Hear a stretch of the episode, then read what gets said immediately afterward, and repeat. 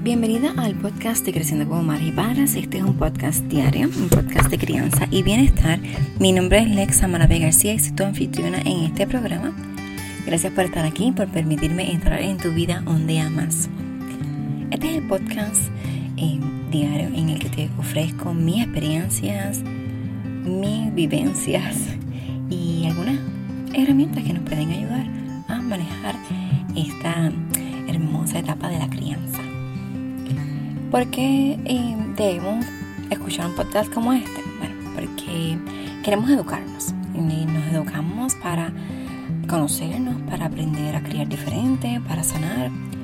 Y eso es lo que estamos aquí, desaprendiendo lo que ya hemos aprendido y sanar nuestra crianza.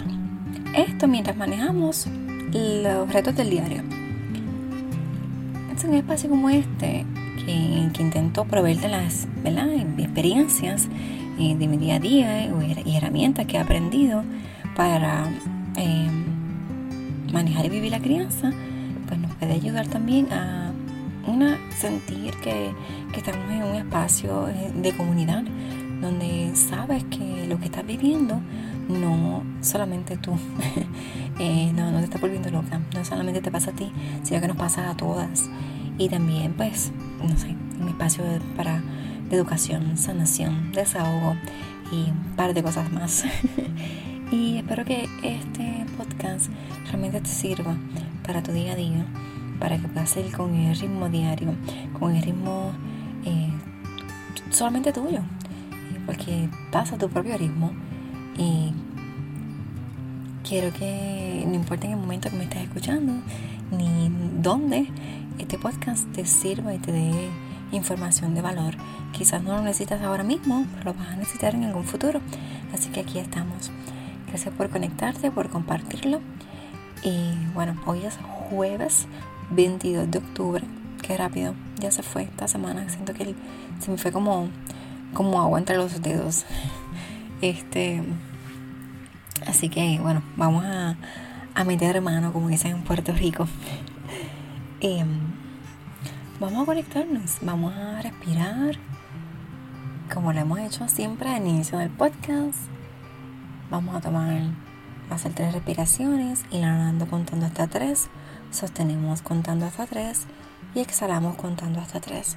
Te puedes sentar, ponerte cómoda en algún lugar y poner un cojín debajo de ti, debajo, detrás de tu espalda, te puedes acostar, simplemente como te sientas mejor.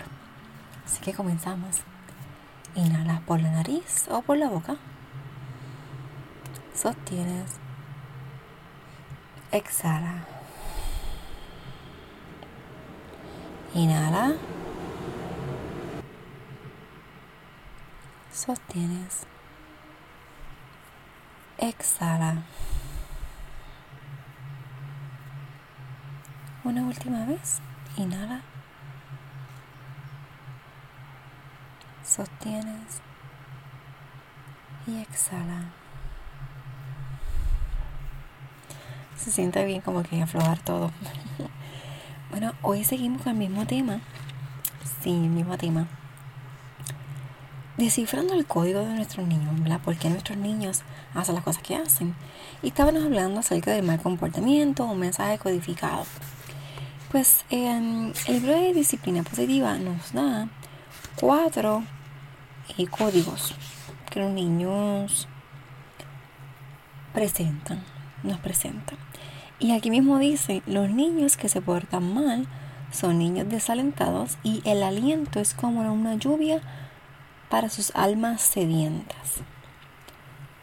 Pues entonces lo que queremos hacer ahora es intentar ver cómo es que nosotros vamos a descifrar el código. Lo vamos a hacer de poco a poco porque este es un tema que a pesar que no es tan fácil descifrar, marca la redundancia, entonces queremos saber que este comportamiento de nuestros niños, cómo podemos trabajar con ellos efectivamente, cómo ayudarlos a que cambien sus creencias y poder descifrar el código para em, alentarlos y ayudarlos a cambiar esa conducta. Primero, eh, el primer paso que nos da la disciplina positiva es tus propios sentimientos en respuesta al comportamiento. Entonces lo que vas a hacer es que vas a observar ese sentimiento que te produce el comportamiento de tu hijo. No tiene nada, tienes que recordar esto. Que no tienes que hacer nada con respecto a tus sentimientos. Tus sentimientos solamente son y están bien. Pero si lo vas a usar para ayudarte a entender a tu hija. Observa cómo el comportamiento de tu niña no es la causa de tus sentimientos, sino que tus sentimientos se derivan de lo que piensas del comportamiento de tu hija. Cuando tú cambias tu percepción, entiendes el mensaje detrás de ese sentimiento tuyo y de lo que está, de ese comportamiento, entonces tus sentimientos también van a cambiar. Por ejemplo, tú vas a observar que si tu niña, eh, estos son los, los cuatro, em, las cuatro medidas equivocadas, ellos las dividen en que es atención excesiva, o es poder equivocado, es venganza, que es desquitarse, o insuficiencia asumida, que es darse por vencido, o que me dejen en paz. Entonces tú vas a ver em, cuando esté ese comportamiento, cómo tú te vas a ir sintiendo. Por ejemplo, si es atención excesiva, que es lo que quieres mantenerte ocupado o mantener ocupado a los demás, o recibir algún servicio especial. Esa es atención excesiva. ¿Cómo tú te vas a sentir como madre o como maestra? Pues te sientes molesta, te sientes irritada, te sientes preocupada o culpable y tiendes a reaccionar recordando, convenciendo.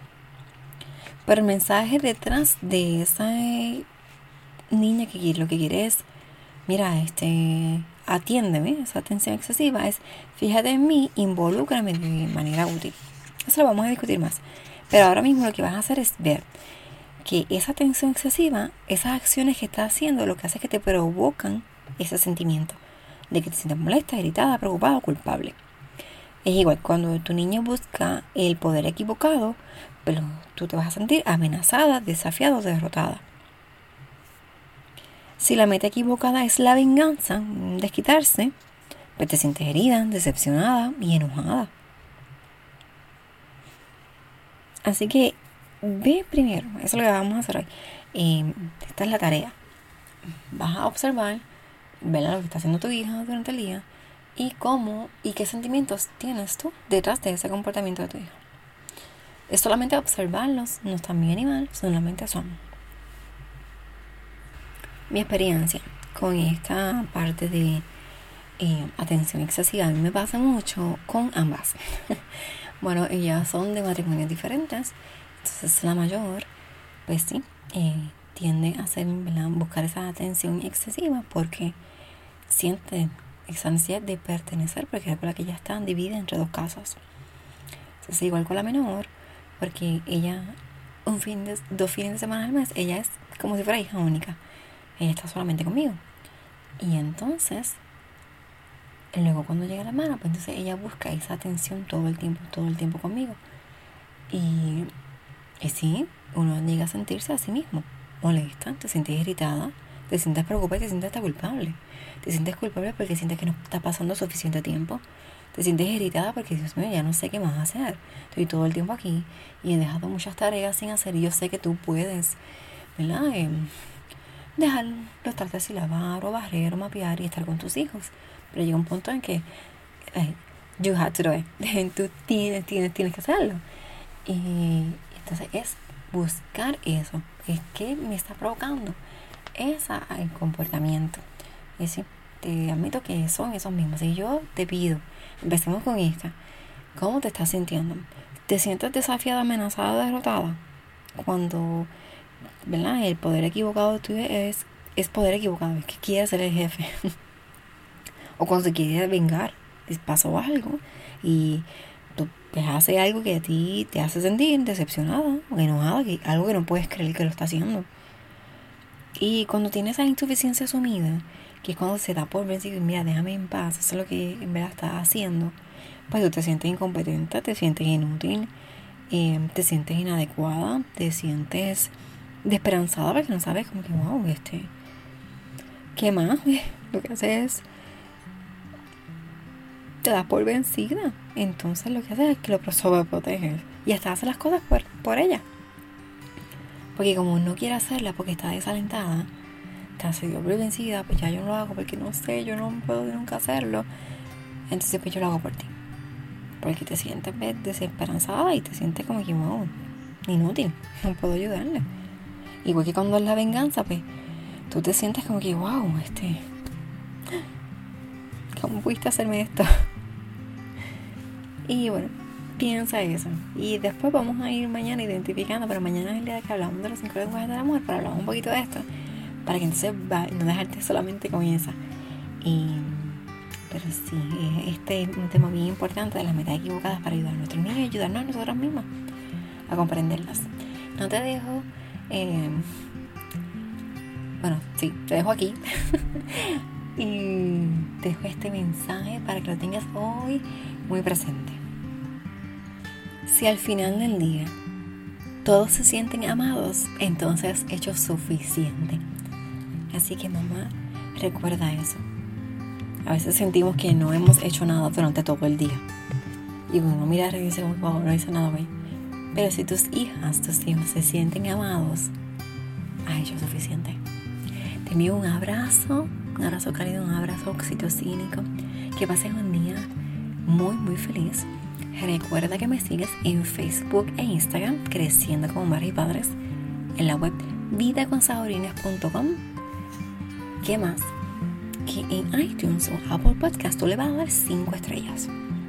Una valoración para que más personas puedan beneficiarse de este podcast.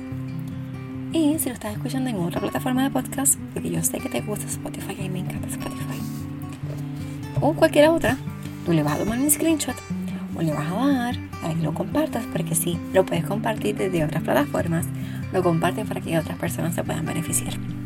Así que muchísimas gracias, pendiente, únete al grupo de Facebook de Creciendo con Madres y Padres y está pendiente porque pronto tenemos un grupo de WhatsApp para las mamás. Así que cuídate mucho, mucha salud y pases un día muy muy feliz.